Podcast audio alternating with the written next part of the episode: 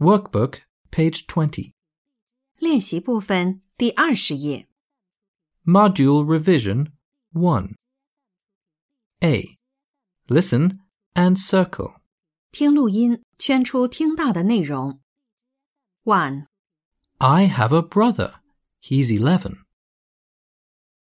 two, This is my new classmate. Her name's Linda. three. How do you feel? I'm full. Four. Can Supergirl swim? Yes, she can.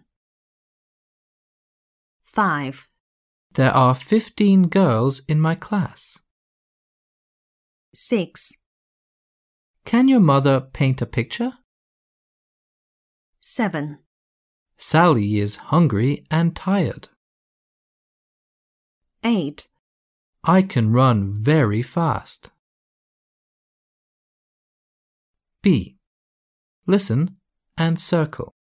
听录音，圈出正确的应答。One, How old is your sister? two, What can you do in the classroom? three, Can Supergirl fly in the sky?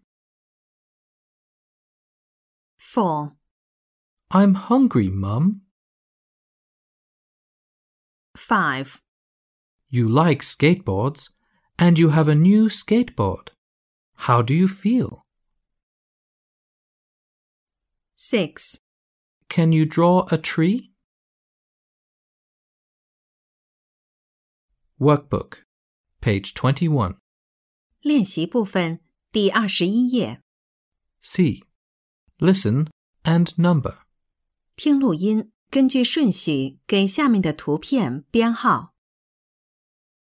One, This is my friend. His name's Tom. He's 12 years old. He can paint. two, That boy is my friend. His name's Danny. He's big. He likes riding his bicycle.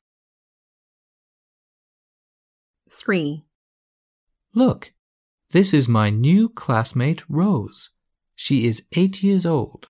Today is her birthday. She's happy. four, This is my new classmate.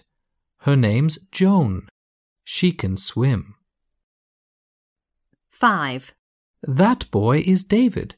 His student number is 15. He can run very fast. six, I have a new friend. Her name's Sally. Look, she can skip.